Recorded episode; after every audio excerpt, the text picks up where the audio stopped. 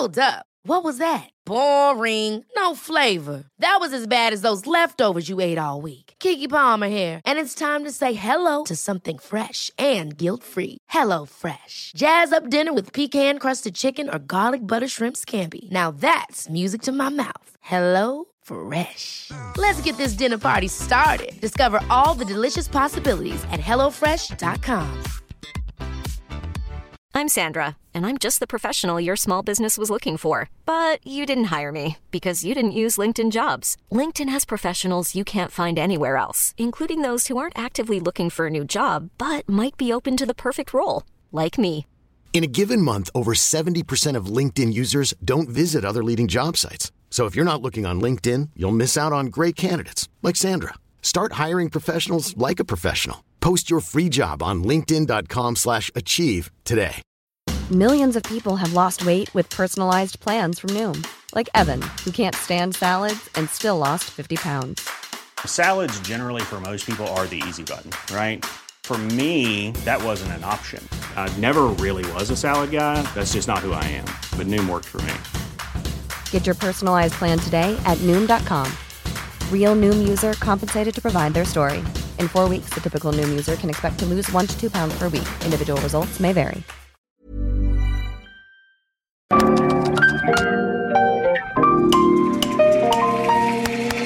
Bienvenidos a Isanaholic, el podcast que amplifica la conversación sobre la cultura de diseño y las industrias creativas a través de sus protagonistas. Soy Jorge Diego Etienne y quiero compartir contigo mi pasión por el diseño con los temas más relevantes en la actualidad y analizando objetos que han hecho historia o están marcando tendencia. Bienvenidos. En el episodio de hoy tenemos a Carmen Cordera como invitada. Diseñadora gráfica de profesión, Carmen fundó Draft Diseñadores Asociados en los 70s y también fue fundadora del premio Quorum posteriormente. En los 90s, Carmen abrió la Galería Mexicana de Diseño, un espacio en donde descubrió a generaciones de diseñadores e impulsó su trabajo poniendo su obra en contacto con el público. En esta conversación hicimos un recorrido por la interesante historia de Carmen, que es una de las figuras más importantes, en mi opinión, de la historia del diseño en México. Acompáñenos. Vitra, ahora en IHO Espacios. Durante décadas, la empresa suiza Vitra ha estudiado cómo los interiores pueden servir mejor a sus usuarios. Ahora en IHO puedes encontrar desde los clásicos hasta los productos más actuales de Vitra, todos con una auténtica calidad, diseño contemporáneo y atemporal. Visita IHO y conoce cómo puedes hacer tus espacios una expresión de tu forma de vivir con Vitra. Gracias IHO Espacios por patrocinar este episodio y por ser parte de la comunidad de Isenaholic. Bienvenidos a un episodio más de Isenaholic. El día de hoy estamos en el showroom de IHO Espacios aquí en la Ciudad de México, eh, donde pueden darse una vuelta y ver las mejores marcas de diseño internacional, incluyendo, pues hoy en día estamos aquí como rodeados de muebles de Vitra, que no es secreto que son de mis marcas favoritas, así que muy contentos de estar aquí y muy contentos porque el día de hoy tengo como invitada a una a toda una institución del diseño mexicano. Bienvenida Carmen. Carmen Gracias. Cordera nos acompaña. Muchas gracias por la invitación. Y bueno, eh, como platicábamos un poco antes de empezar este, esta grabación, pues va a ser muy difícil hablar nada más una hora contigo, porque eres una persona que ha tenido muchísimo impacto en la historia del diseño mexicano. Eh, hay mucho que agradecerte por tu labor eh, en, en- en- en temas de comercialización, de difusión, de posicionamiento del diseño mexicano. Así que hagamos el intento. Muy bien. Una de las. de- me gusta comenzar eh, estos episodios pidiéndole a mis invitados que, que se presenten, ¿no? ¿Quién mejor que tú para, para platicarle a nuestra audiencia, que seguro de todos modos ya todos te conocen? Eh, ¿Quién eres? ¿Quién es Carmen Cordera? Pues mira, yo estudié diseño industrial en la Ibero. Yo creo que no soy de las primeras generaciones, pero las siguientes. Estudié diseño industrial y de 74 a 78, más o menos. Y pues salí de ahí y chamba de diseño industrial, obviamente no había nada, ¿no? O sea, la carrera de diseño y el diseño mexicano empieza muy, muy tarde en México. Entonces empecé a trabajar en diseño gráfico. Cabe mencionar que desde la mitad de la carrera trabajo, porque como que siempre me llamó la atención, entonces hice un despacho con unos amigos míos que se llamó Formata Diseño AP y había un arquitecto, diseñadores, gráficos. No era muy grande, pero me mataba entre la Ibero y la chamba y era muy divertido. Uno de los socios era Juan Márquez, que tenía una imprenta de su papá y daba clases en la Ibero también de artes gráficas y era muy divertido. Con él jugaba tenis y demás, ya, ya murió. Entonces, este, eh, empezamos en la calle de Amazonas, en la Cuauhtémoc, luego nos fuimos a, la zona rosa, la calle de Londres, y, este, y ya hubo un momento en el que yo decidí ya emprender mi, mi propio camino, y fue cuando fundé Draft, Diseñadores Asociados se llamaba ya. Ahora existe Draft como marca y la Galería Mexicana como marca, pero realmente todo es María del Carmen Cordera de las Juraen como, como este, ya, y tampoco he querido que Carmen Cordera o María del Carmen Cordera sea una marca, porque, o sea, como que mi trabajo siempre ha sido en cuanto a la promoción. Por Draft han pasado 300, 400 personas que han trabajado ahí y en la galería pues más de 750 diseñadores, ¿no? Claro. ¿Y cómo fue que, llegaste a, en, los 70s a querer estudiar diseño industrial? Este, ¿Creciste en, una, en un ambiente creativo? ¿Tus papás eran arquitectos? No, no, eso sí me llama la atención de cuando tú tuviste la plática, pero no, o sea, mi papá, mi papá era un gran emprendedor o sea, súper emprendedor. Ahorita te platico la, la, historia de mi papá, pero, pero no, o sea, realmente en tercero secundaria, Doris eh, Hagerman, está casada con todavía Doris Ruiz Galindo de Hagerman, este, era nuestra maestra de orientación vocacional. Entonces, pues yo dibujé un oso con papel carbón y me dijo, tú vas a ser diseñadora. Así fue. Wow, qué, padre conexión. Entonces ya eso fue en tercero secundaria, entonces ya hice el físico matemático en la en el Regina, que es una escuelita de, monjas, este, pues que nos la pasábamos muy bien, la verdad. Yo no fui nunca la de 100%, 100 de, de promedio, pero, pero fue desde preprimaria estudié ahí. ¿no? Y este, desde ahí fue que tenía que estudiar diseño, o sea, que era como, ya. Y, entraste a la prepa sabiendo que te estabas dirigiendo hacia eso. Sí, era ya como físico matemático, luego hice mi examen de admisión en la, en la Ibero y pues en la vieja Ibero y este, y me costó muchísimo trabajo, la neta. O sea, eran desveladas hasta las 2 de la mañana mi papá, mi mamá murió cuando yo tenía cuatro años, mi papá se volvió a casar después de 12, su esposa, él le llevaba a su esposa 28 años, imagínate, y ella se quedaba conmigo hasta las 2 de la mañana para ayudarme con las tareas de la carrera. Era matadísimo. Pero pues teníamos buenos talleres y, buenos profesores también. ¿Tuviste algún profesor que, que te haya marcado en ese tiempo? Pues yo creo que mi mejor profesor fue Gonzalo Tassier. Porque Gonzalo Tassier, aunque era mi profesor de gráfico, este era una persona que se daba, que tú podías ir a su casa o a su estudio a hacer pincel de aire. Y, y, entonces yo con las etiquetas que tenía que hacer de la torre las iba a retocar a su casa. Entonces siempre estaba dispuesto a dar, siempre, siempre, siempre. Y ¿Cómo supiste que esto era lo tuyo? O sea, ya, ya, ya estabas con tus compañeros trabajando, ya estaban haciendo proyectos. ¿Qué tipo de proyectos hacían cuando, cuando estabas todavía en pues, formata? Uno de nuestros proyectos más grandes fue la línea de Conasupo, la marca libre de Conasupo. Ok. O sea, ya había creo que salido como la de Horrera.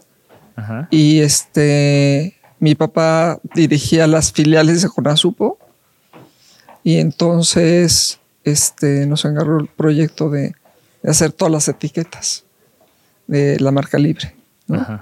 Y este, entonces eran un montón, un montón. Y pues todo se hacía de, de manera tradicional, ¿no? Claro. No, no había los, las cosas que hay hoy en día.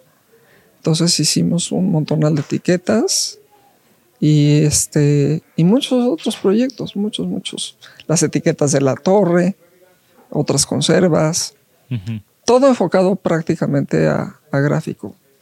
En algún momento hicimos algo para una marca de pistolas de aire, ¿no? Muy poquito. Y, y ya con, con Draft, ya estás ahí tú liderando el proyecto con tu- por tu cuenta, ya te habías graduado. ¿Qué, Yo me gradué mucho tiempo después. Me gradué 19 años después de la que terminé la carrera. ok, Justo porque mi papá le dijeron que tenía cáncer y dije, no, o sea, le tengo que regalar el que yo me reciba.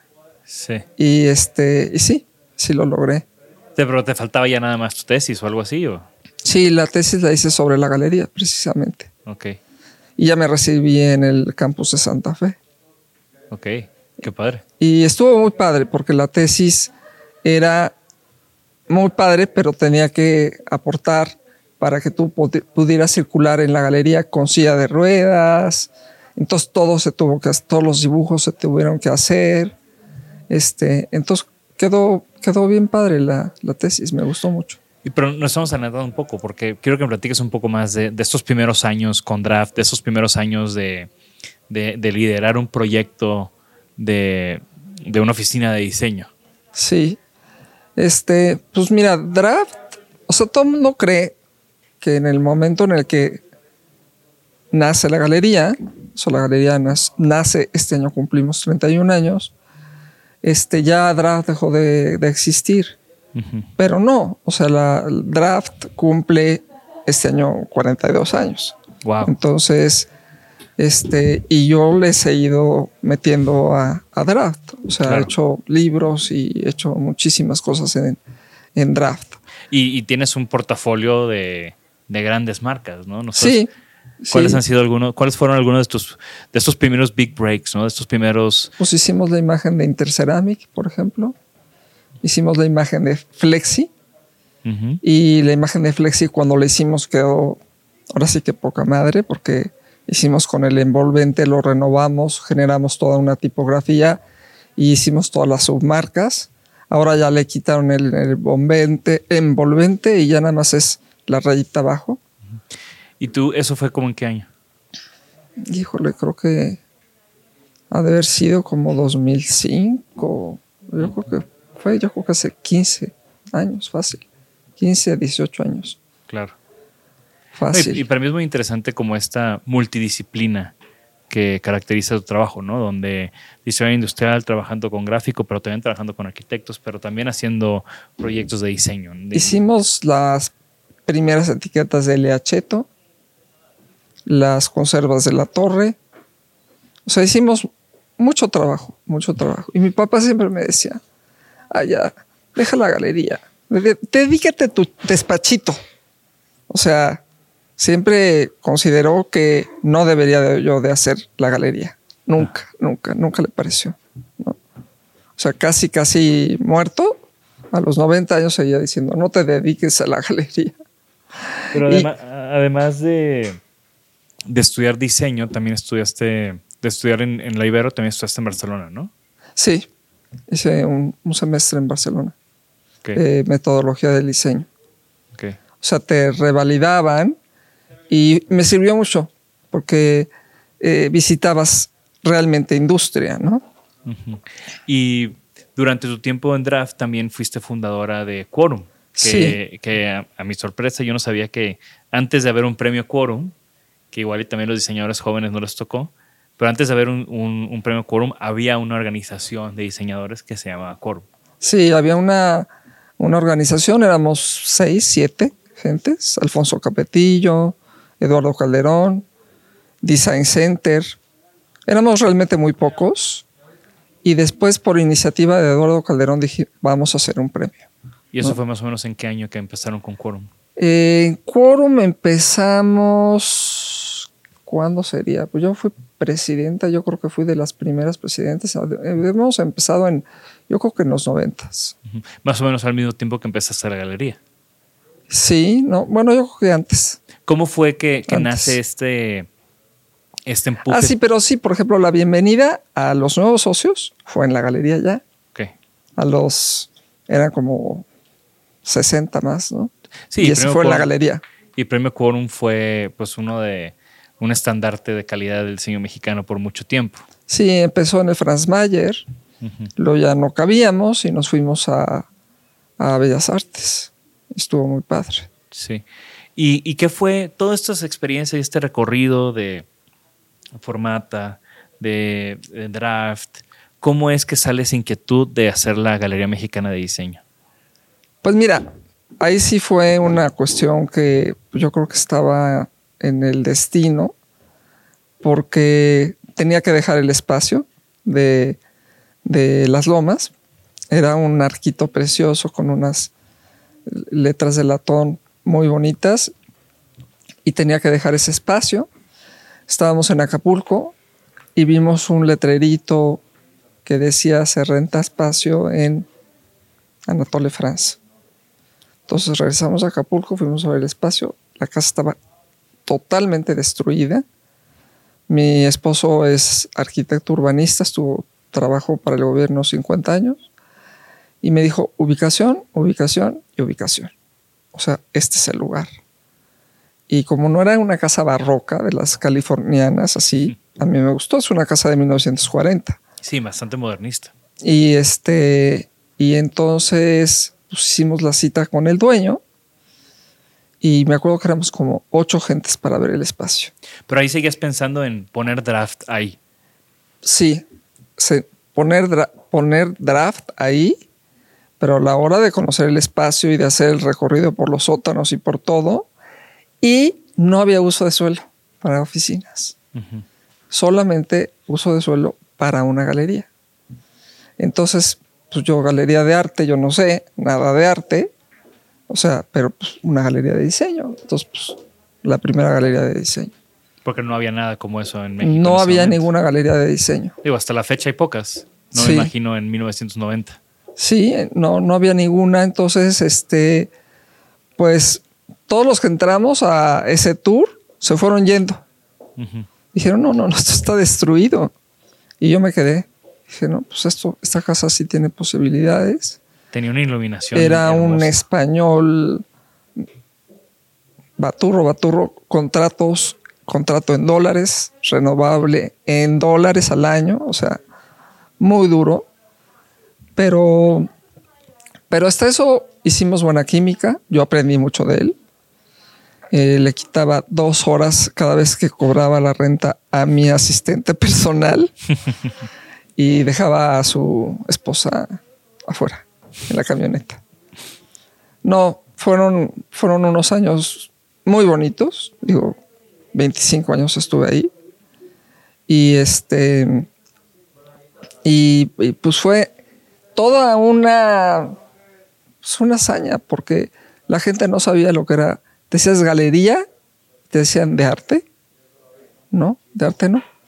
Y entonces empezamos a traer marcas como Muto, Hey, muchas marcas que traíamos los contenedores, pagábamos 150% de aranceles. Horrible, horrible. Para que se diera a conocer eh, lo que era diseño en otras partes del mundo. Claro. Entonces hicimos... No, aparte estamos hablando de, de 1990, era tiempos pre-TLC o comenzaba el TLC, o sea, el, el país seguía bastante cerrado cuando comenzaste con, con la galería. Sí, y luego, por ejemplo, se acercó la Embajada de Holanda. Tenía una colección muy padre que empezó a viajar. Entonces, ellos tenían su colección. Yo fui a Colonia, compré muebles hechos en Holanda y la exposición de ellos estaba aquí y después se iba a otros lados. Y los muebles que yo traje de, de Colonia, pues eso sí se vendía, ¿no? Claro. Y supongo que era este, estos holandeses, era cuando, pues, noventeros, ¿no? O sea, Marcel Wanders y todo el movimiento de Eh, Drug. Pues era Drug, sí. Era Pierre Polan. Era Artifort, la marca esta Artifort. Sí. Curiosamente, mi, mi- el que fue mi jefe cuando yo, tra- yo trabajé en Holanda en el 2008 y mi jefe de, de ese entonces, Cody Face, que trabajé en su estudio, hoy por hoy es el director creativo de Artifort Ay, bien, y está reeditando un montón de modelos de Pierre Paulin que estaban ahí en su archivo. Yo a Pierre Polan me, me, me encantó porque una vez de los viajes a... O sea, una de las cosas más padres realmente, que lo que más he disfrutado de la galería, que ahora ya no, desafortunadamente no lo he podido hacer, eran las ferias. Claro. Entonces el ir a Milán, el ir a Colonia, el ir a Nueva York. O sea, yo fui a la primera ICF. Hace 25 años. O sea, sí, hace un buen, ¿no? Entonces, el, esos viajes, qué padre, ¿no? Conocí a Ingo Maurer, quise traer a Ingo Maurer a México. Este, conocí a Tom Dixon cuando empezaba, ¿no? O sea, todo eso fue padrísimo. Aparte era un espacio que, que se prestaba, ¿no? Se prestaba para, para montar exposiciones. Sí. A mí me tocó ir a un montón, ¿no? Si este, por ejemplo, la marca está Established and Sons de Inglaterra, que, La primera marca de design art, design- diseño coleccionable como lo conocemos hoy en día. qué ¿no? padre, o sea, en el, en el este frontón en Milán, ahí eran sus exposiciones de Established and Sons, luego lo trajo Estudio Roca. No, o sea, esas experiencias de viaje y de conocer a los diseñadores y de estar en una mesa junto a Pierre, ¿no? Y, y en alguno de esos viajes, o sea, digo, supongo, pero platícanos de alguna vez donde conociste a alguien, le dijiste, mira, yo tengo este espacio en México, vente, vamos a hacer algo allá. Pues a, a este Ingo Maurer. Nada más que Ingo Maurer no quería venir que porque le había dado Moctezuma Revenge cuando vino. Pero, pero él le, le- le fascinaba México. O sea, le encantaba. ¿Y si, llegaste a montar una exposición de, de- con su trabajo? Eh, ¿O a venderlo? De, de él vendí cosas. Sí, vendí las lamparitas esas, este, como tipo Vía Láctea. Porque era la iluminación de la galería. Y esas sí las vendíamos. Pero una exposición en sí, nada más de él, no, nunca. Y, y en estos comienzos de la galería, ¿cuál crees que fue como el big break em, que marcó un antes y un después de, de la galería? Pues yo creo que hubo, te digo, muchas, las internacionales que la gente ya empezó a entender, ¿no? Eh, y, y también empezó, digo, por ejemplo, Pirwi, ¿no? O sea, yo no te mandé la foto de Pirwi porque la que tengo está oscura, pero una jaula en el espacio de, de medio de la galería que era como triple piso o algo así, y que le habían puesto hielo y salía humo y la estaban montando una hora antes de empezar o algo así. Fue increíble, fue increíble. ¿Te está gustando este episodio? Compártelo, comenta y suscríbete. Recuerda que así nos ayudas a impulsar este proyecto, llegar a más creativos y crecer nuestra comunidad. Ahora regresemos al episodio. Que ese es uno de los temas que yo quería tocar contigo, ¿no? O sea, además de que está este libro increíble de los 25 años, ¿no? Ese libro. 20. 20 años de la galería que tengo, que además de que me gusta mucho el diseño gráfico de ese libro, eh, con este como lomo expuesto, eh, pues relata muy bien la historia de la galería. Y, para mí la galería, desde que yo era estudiante, siempre, pues yo empecé a estudiar la carrera en el 2003, la galería es del 90, ¿no? Entonces siempre había como la poca información que había en ese entonces de diseño mexicano, pues siempre se mencionaba la galería, ¿no? Y si había una marca nueva, se mencionaba que, que estuvo en la galería, eh, si había un show importante internacional, se mencionaba la galería. Y la galería también funcionó como esta plataforma para los grandes nombres que conocemos hoy en día. Pues ahora sí que tú eres la mamá de los pollitos, ¿no? Sí, sí, pues es Rahue, ¿no? Platícanos un, poco, platícanos un poco de esas experiencias, ¿no? O sea, de, yo no, no me imagino a un Héctor joven o a un Ezequiel joven tocándote la puerta para presentar sus muebles. Pues mira, por ejemplo, Ezequiel nos ayudó en la mudanza, desde la mudanza, ¿no? De Ezequiel Ezequiel. Parca. Ezequiel es amigo de el hijo de mi esposo, que ahora es mi compadre, de Waldo, le dicen. Se llama Eduardo Rincón Gallardo también. Y este Cheque es su, su, su brother, ¿no? Su amigo. Entonces, pues yo ahí establecí contacto con Ezequiel. Ezequiel no era nadie, la verdad. Ezequiel era copista, digamos. Le vendí muebles a una amiga de Ezequiel. Yo tengo unas sillas de Ezequiel de las primerititas. De las tejidas. Mm, no, creo que no. Otras, pero pues no eran nada que, o sea, nada que ver de lo que es ahora, ¿no? Que, o sea, además de ser un gran diseñador, es un excelente hombre de negocios. Claro. Lo mismo yo puedo decir de Raúl. Ujú. Es un gran diseñador, pero es un excelente hombre de negocios. Y ellos, y, y en ese momento, pues llegaba la gente, llegaban los diseñadores jóvenes y te tocaban la puerta para. Sí, mucho, sí. ¿Cómo, mucho, es mucho, que, que mucho. sucedía esa interacción? ¿O cómo es que tú con tu ojo decías con él sí, con él no? Pues muchos tocaban. O sea, lo que pasa es que, digo, yo, yo creo que uno de los problemas en sí que me autojuzgo es que como el diseño es una de las cosas que más me apasiona, este, pues me iba, lo que me gustaba, lo ponía, ¿no? Y, y como no tenía, pues tenía un consejo chiquito, pero no tenía gran filtro más que lo que me gustaba, pues por eso hubo tantas exposiciones, más de 150. ¿Y, y alguno de estos diseñadores jóvenes que tú recuerdas que haya sido un éxito rotundo comercial?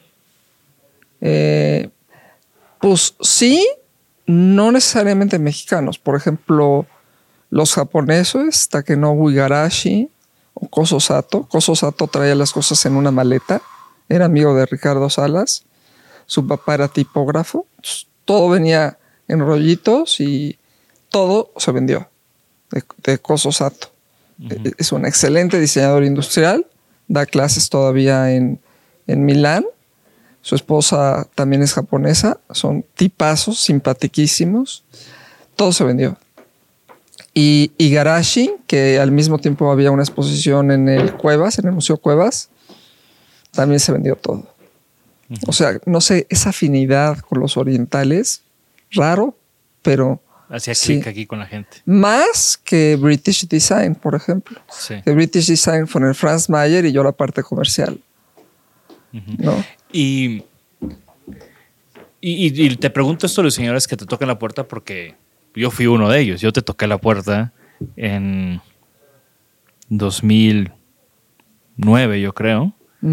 Y, y recuerdo perfecto, ¿no? Que te mandé un correo y hola, soy Jorge Diego y tengo estas piezas que estoy vendiendo y luego, luego me contestaste, me dijiste, ah, muy bien, pues vamos a poner unas aquí en la tienda, ¿no? Sí, exacto.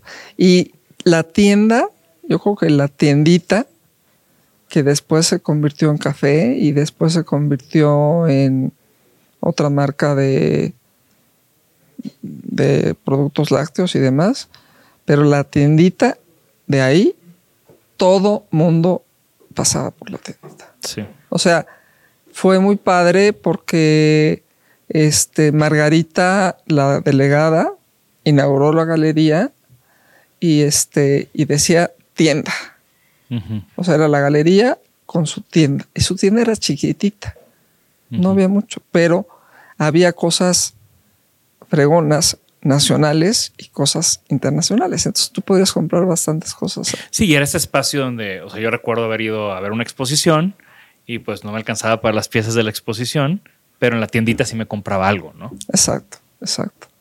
Sí, y, y hubo, o sea, yo me acuerdo mucho de una exposición justo antes de que yo me fuera a Japón, cuando estaban mis piezas ahí en la tienda, donde había, pues, estamos hablando de 2010, 2011, entonces había piezas de los Lara, de Héctor Galván, de Héctor Esraue, de, de Emiliano, o sea, como que el is who del diseño en ese momento estaban en esta exposición de la galería y creo que también fue como una constante, ¿no? Que siempre el is who del diseño mexicano o salía de la galería o estaba en la galería y había como un rol muy padre, que también cuando, cuando pasa lo de los 20 años que haces la publicación, también haces como una colección Ah, sí, muy padre. Sí, eso quería hablar.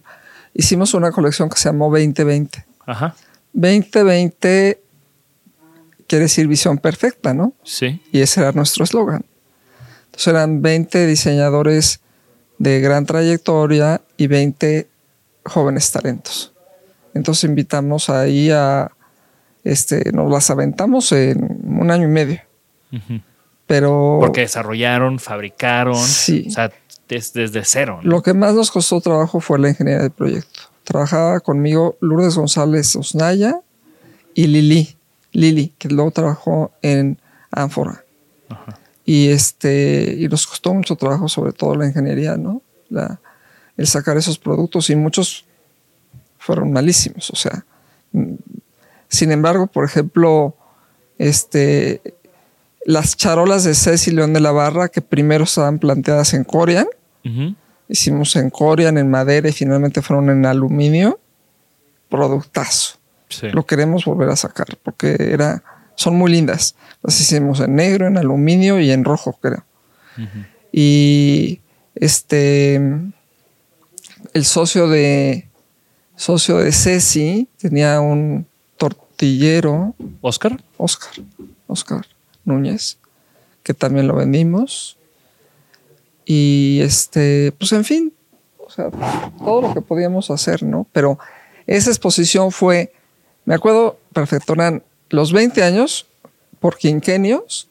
Yo le pedí originalmente a Ana Elena, pero Ana Elena tenía mucho trabajo. Entonces, Gabriela Grisi, de los shampoos, una arquitecta fue la que hizo toda la curaduría, línea de tiempo, libro y demás en la parte de abajo. Y luego en el, en el puente, de, de- que había como puente en el segundo piso, que pusimos unas rayas y ahí era 2020 con esas rayas. Una imagen gráfica muy padre que hizo María Calderón con Santiago da Silva y ahí la, los muebles los hizo la Metropolitana y las paredes eran en gis. Entonces ahí estaban los dibujos de todos los diseñadores jóvenes. Me acuerdo perfecto que abajo había gente, pero no había gente como arriba.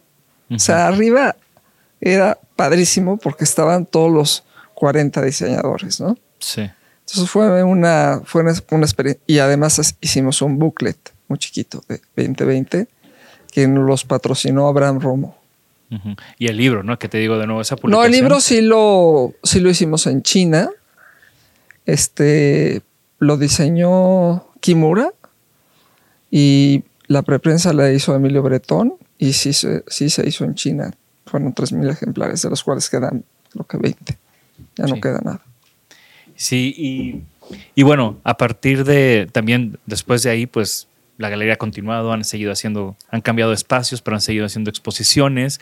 Recientemente a mí, digo, a mí, un lugar con tanta historia y con tanta importancia, o sea, el lugar donde Ezequiel tuvo su primera exposición, donde Héctor tuvo de sus primeras exposiciones, donde Pirwi, el, el- el- el lanzamiento de Pirwi como marca fue en la galería. Sí, estuvo padre. O sea, hay como todas estas, todas estas personalidades que han pasado ahí y que has sido tú como este ojo que ha validado e impulsado a diseñadores jóvenes y me encanta que lo sigas haciendo. O sea, justo eh, este año tuviste, o este año o el año pasado, ya con la pandemia, no sé, tuviste a uno de los, un diseñador que ya tuvimos como invitado aquí y que para mí es una de las promesas eh, que más le tengo ¿Eduardo? fe, que es eh, Eduardo Altamirano, ¿no? Sí, este año. ¿Fue este año? Sí, fue este año. que ¿cómo, cómo sucede eso, no? De nuevo, antes tenías ese espacio y la gente iba y te tocaba la puerta, pero con Eduardo, ¿cómo fue la Eduardo interacción? también me tocó la puerta. Y, y Eduardo, como fue maestro de Javier Marín, este, me tocó la puerta y ya no, ya, ya no quería como, quería como ser más, más artista, más el solo. Ya no quería como, o sea, como dice Carlos Torrejut, hay que separarse de los diseñadores de cajuela, que abren la cajuela, como los quesos oaxaqueños, de los que no, ¿no? Claro. Y este, entonces platiqué, platicamos con, con Eduardo. Y entonces hizo esas sillas apilables muy bonitas. Este, natural, azul, roja y negra, que me siguen fascinando. Ahorita acabamos de, de venderlas unas a Andrés Gutiérrez, otras están en Utilitario Mexicano. Y este, y entonces hicimos la colaboración esa y hicimos el destapador que tú entrevistaste a Eduardo también con el destapador. Sí, también lo, también lo usamos en un review de, de producto. El destapador fue un producto que se sacó para, creo que miscelánea, o que lo acabamos también hace poquito de sacar, y se vendieron todos. Que miscelánea fue también esta colección, otra colección que tú desarrollaste con diferentes diseñadores. Sí, a mí me pasaba que, pues, siempre promover a diseñadores, pues, no hay problema, porque hay tantos.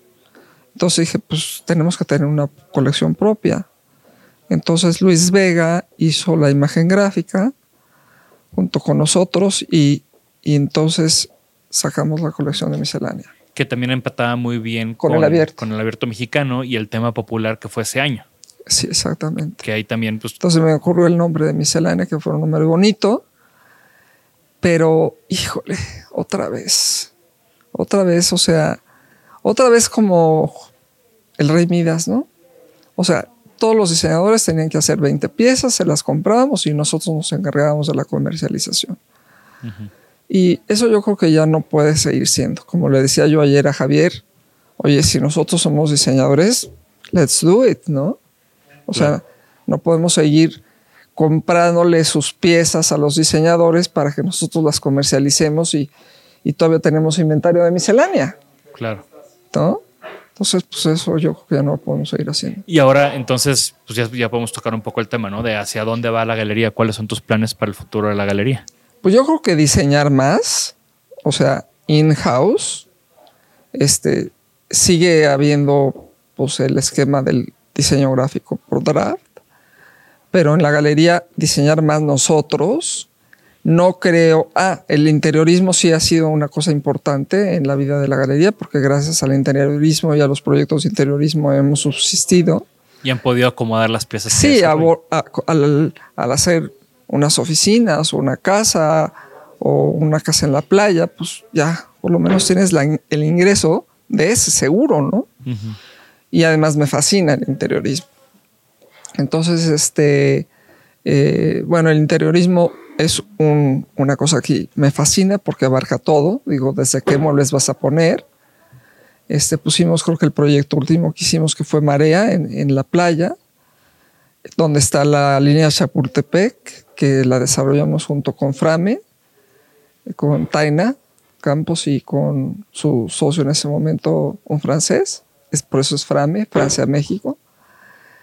Y este, pusimos ese proyecto prácticamente todo mexicano, menos lo de exterior que tenía que aguantar el agua. Y este, creo que tenemos que estar obligados a diseñar nosotros, pero no, no jarritas, ¿sabes? O sea, diseñar una jarrita, ¿cuántas jarritas tienes que vender? Claro. Tienes que vender muchísimas. Tenemos que diseñar cosas de mayor impacto, eh, que sean sustentables, que marquen la vida de las personas. Eh, yo creo que esta pandemia nos dejó mucho. A mí, este, vi una película muy al principio de la pandemia que se llamó Madame C.J. Walker. Eh, no sé si la viste. Sí, claro, de, que empieza con los shampoos. Exacto. Y, decía, oye, tenemos que crear algún producto para la gente que, que se desborde nuestras ventas, que ayude realmente al medio ambiente, no que eh, productos que sean 3 de 3, 3 de 5, ediciones limitadas chiquititas, no. Claro. O sea, me encantaría eso, me fascinaría. Entonces, hay que, pero sí requiere obviamente mucho más investigación. Y seguir con los interiores. Eh, creo que una cosa muy, muy importante es la parte de algún curso así como yo tomé el curso contigo de historia del diseño que me fascinó, pero por ejemplo de costos. Nadie sabe costear. Nadie les enseña. O sea, todo el mundo, ¿cuánto debe costar? Ah, pues de lo que cuesta lo multiplicas por 1.3. No, pues 1.3 te da el 15% de utilidad. Yo con eso no salgo, ¿no? Claro. No saben costear. Los diseñadores no saben costear. Entonces yo creo que sería un éxito hacer un curso, eh, no sé si con código o con quién, pero de costos, porque los diseñadores no saben. Emiliano hizo uno muy bueno, que, muy bueno. junto con Laura, ¿no? Pues creo que ahorita ya está hasta en doméstica ese curso. El de, el de diseño. Sí, me dijo Javier algo, pero creo que no es el de cómo costear. Ok. Pero, pero me encantaría hacer un curso de eso, ¿no? Sí. O de sustentabilidad. O de realmente hay tantas, tantos amigos, porque otra de las cosas buenísimas de la galería es que he hecho un network de amigos diseñadores que preguntarte a ti, preguntarte a Emiliano, preguntarte a Altamirano, preguntarle a Errague, ¿cómo le hacemos aquí? Claro. O sea, ¿cómo le hacemos para ganar? Porque for the money, for the glory o for the fun. O sea, for the fun yo ya me divertí. For the glory, pues me conocen. Pero yo quiero money. Tantita money. Claro, claro. Sí, no. Y, y de nuevo, ¿no? Como que para mí, eh, o sea, creo que es muy valioso que tú te- con esa observación estés como impulsando estas, estos, estos discursos, ¿no? Porque al final eh, sigues interactuando mucho con diseñadores jóvenes y sigues teniendo estas, abriendo las puertas a estos diseñadores jóvenes y es algo más que de lo que les aportas a ellos, además de un espacio, ¿no? Yo me acuerdo hace unos años que, que tuvimos esta exposición en, cuando estabas en Abre de todos los diseñadores que fuimos a Milán ese año, que fue como que Milano en México. que fue como un año bien especial porque hubo pues, Y estaba lleno. Y eran muchos jóvenes. y, y eran diseñadores que digo ya ese ya era creo que mi segundo año en Milán y había muchos otros que estuvieron una o sea estuvieron ese año en Milán y expusimos en- luego en la galería y éramos no sé ocho diseñadores diferentes ahí Diez. diez Y Pero tú sí. llevaste tus cosas que te habían empacado y las pusimos luego, luego. ¿no? Sí, ¿Te o sea, pero mi- mi- lo que a mí me levantó mucho esa exposición es que, primero, que yo no sabía, cuando yo estaba en Milán, no sabía que había 10 diseñadores mexicanos en Milán, nada más sabía, nada más sabía de yo y dos más, ¿no? Y segundo, es que el siguiente año yo regresé a Milán y volví a exponer en Milán, pero de esos 10 diseñadores yo creo que yo y otro más a lo mucho volvimos a estar en Milán.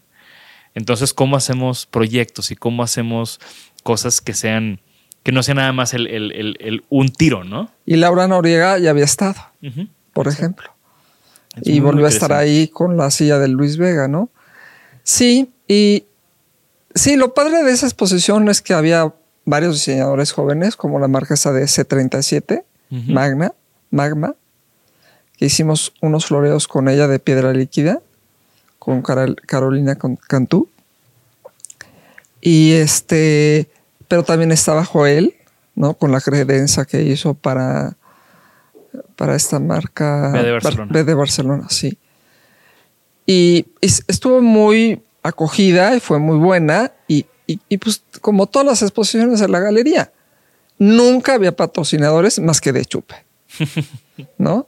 O sea, por eso eran divertidas, pero es que en México nadie patrocina.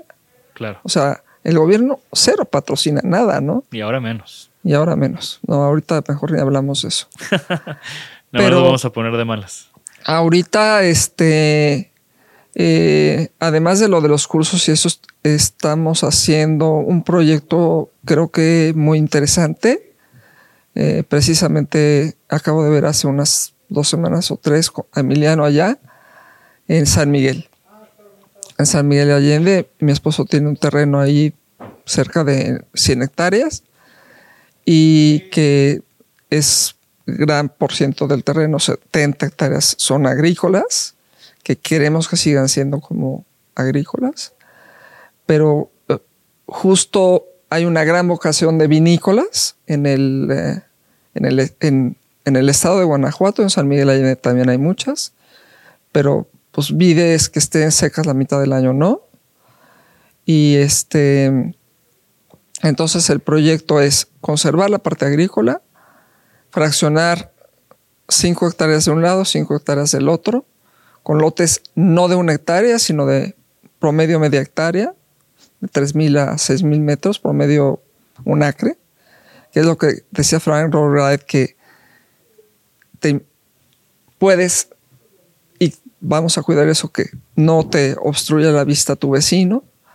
Entonces, para capitalizarnos un poco, vamos a hacer 20 parcelas y vamos a hacer un proyecto cultural. El proyecto cultural van a ser eh, cinco, cinco habitaciones suites realmente, con una biblioteca, una sala, un comedor flexible para muebles y eso con donde sean las reuniones, una galería tienda. Eh, yo visitamos en el 2018 Inotim de pabellones, este, una galería tienda, como la galería, que también estamos buscando el, haciendo el business plan para que no sea como la galería que siempre nos desbordábamos y nunca cobrábamos un quinto, ni siquiera quedarnos con una pieza. Y este, galería tienda, un hostalito para hombres y mujeres con literas, para los que no pueden pagar la, suite, unas oficinas chiquitas y un invernadero gastronómico, que ahí es donde le toqué la puerta a Emiliano, porque tenemos un invernadero donde producimos árboles. Básicamente, Eduardo ha sembrado, ¿te gustan 40 mil árboles o más? Wow. Para, porque la zona era boscosa, pero se lo acabaron por la tala de los árboles. Entonces tú siembras un árbol, un pino y crece fenomenal. Entonces va a haber también un hotel y este y ese invernadero gastronómico sale de una experiencia de nuestro viaje a Japón cuando cuando fuimos el día que no teníamos dónde comer, la guía nos llevó a un invernaderito chiquito. Este, a ver, a ver, ¿qué hago? ¿A dónde los llevo? Entonces ahí escogías qué comer, te lo cocinaban, podías comprar hasta flores y te las llevabas. Entonces, un invernadero que tú también escojas, o sea, que puedas hacer como drug, eh, desayuno y un lunch, no, no llegar hasta la noche, pero un invernadero que puedas escoger tus frutas y verduras así padre y que también enseñes a la gente. Son increíbles ese proyecto. El del invernadero y pues obviamente a la gente, la gente conoce a Emiliano, ¿no? Claro. Y luego hacer unos talleres. Un taller, había yo dicho, cerámica, madera y metal quizá, eh, estampado textil posiblemente, cerámica estoy hablando con, con Gloria de Arta, para que hubiera tres tipos de hornos. Y tienen además a Ana Gómez, que creo que vive allá, que ella puede ser la directora de la parte de, cerámica. Se me antojaba vidrio. Emiliano me dijo no, porque los, los este, hornos de vidrio tienen que estar prendidos 24 horas. En San Miguel había la fábrica esta que se llama Guajuye, y ahora hicieron una cosa ahí que se llama Distrito Soma, pero es una parte inmobiliaria y comercial de puras tiendas. Y se perdió. Se perdió Guajuye, que era una gran tradición de vidrio soplado. Claro. Y sigue habiendo mucha demanda. Este ¿Y este proyecto para cuándo lo, Se llama Haigi, se llama. Ya el nombre está registrado. Haigi quiere decir tierra de nubes en Otomí. Okay, porque la zona es Otomí. Está increíble. Y bueno, con todo este recorrido y todos estos planes a futuros, eh, ¿hay algún aprendizaje o algún consejo que le quieras dar a los diseñadores que nos están escuchando? Pues que no se detengan, que sigan sus sueños, que aprendan mucho de, que empiecen, empiecen aprendiendo en algún estudio, que el que las gentes les abran las puertas, aunque no les paguen o les paguen poco, es fundamental para su enseñanza. El aprender de gentes como tú en tu estudio y demás creo que es fundamental. Y que, pues, que no se detengan. O sea, que, sigan follow your dreams. Que, sigan el ejemplo de, de, de, tu ejemplo, que tantos años y todavía sigues con proyectos nuevos, ideas nuevas. Para mí eso es bastante, bastante inspirador y motivador. Ahora, Carmen, para empezar a cerrar esta entrevista, eh, por lo general hago un par de preguntas cortas. ¿Cuál es tu. ¿Tienes algún objeto favorito? Sí. El molcajete. El molcajete, excelente. Eh, ¿Y alguna recomendación que tengas de libro, música, podcast, algo que esté recientemente, que tengas fresco, alguna serie que te esté. El libro que. Yo creo que el libro que primero leí y que me sigue fascinando es este, La Rebelión de Atlas, de Ayn Rand este, la misma persona que escribió El Manantial. The Fountainhead, que es medio basado. Atlas Short. Que tú sabes que tengo esta fascinación por, Frank Lloyd Wright, entonces ahí hay una conexión. No, increíble. La rebelión de Atlas es una utopía que ojalá se pudiera hacer. Me encantó ese libro y lo sigo, lo tengo en inglés, lo tengo en español. Me fascina ese libro. Y, y de música ayer, justo pensando y ensayando que, pues me gusta Barry White. Excelente. Pues Carmen, de nuevo estoy muy agradecido que te hayas tomado el tiempo de, venir a platicar conmigo. Ya sabes que yo siempre disfruto mucho estas conversaciones contigo y que te tengo una gran admiración y, también siempre voy a estar agradecido porque yo también fui uno de esos diseñadores jóvenes que te tocó la puerta y que me abriste las puertas y pude tener mis productos en la galería y que recientemente, y bueno, que, a través de los años, en estos 10 años que tiene mi oficina, pues en diferentes puntos hemos podido colaborar y siempre para mí es un gusto y un honor poder tener esta amistad contigo. Muchas gracias. Bien, pues eh, no me queda más que agradecerle de nuevo a IHO por prestarnos su espacio y recordarles a todos los que nos escuchan y que nos están viendo que la conversación continúa. Continúa en nuestras redes sociales, continúa en nuestro canal de YouTube. Por favor, dejen un comentario, ya conocían a Carmen, conocían la galería, qué, qué opinan de las cosas que platicamos hoy en día. Creo que hubo bastantes aprendizajes muy buenos para todos, así que eh, estamos pendientes de sus comentarios. Y de nuevo, gracias Carmen. Gracias a todos. Esto fue Isanaholic. Hasta la próxima. Gracias por escucharnos. Por favor, suscríbanse al podcast y síganos en nuestras redes. Nos pueden encontrar como Isanaholic MX. Y para que la conversación continúe, deja tu comentario. Me interesa mucho conocer tu opinión. También te puedes registrar a las 5 de la semana un newsletter con lo más relevante del diseño, arte y arquitectura directo en tu mail. Mi nombre es Jorge Diego Etienne y esto fue Isanaholic.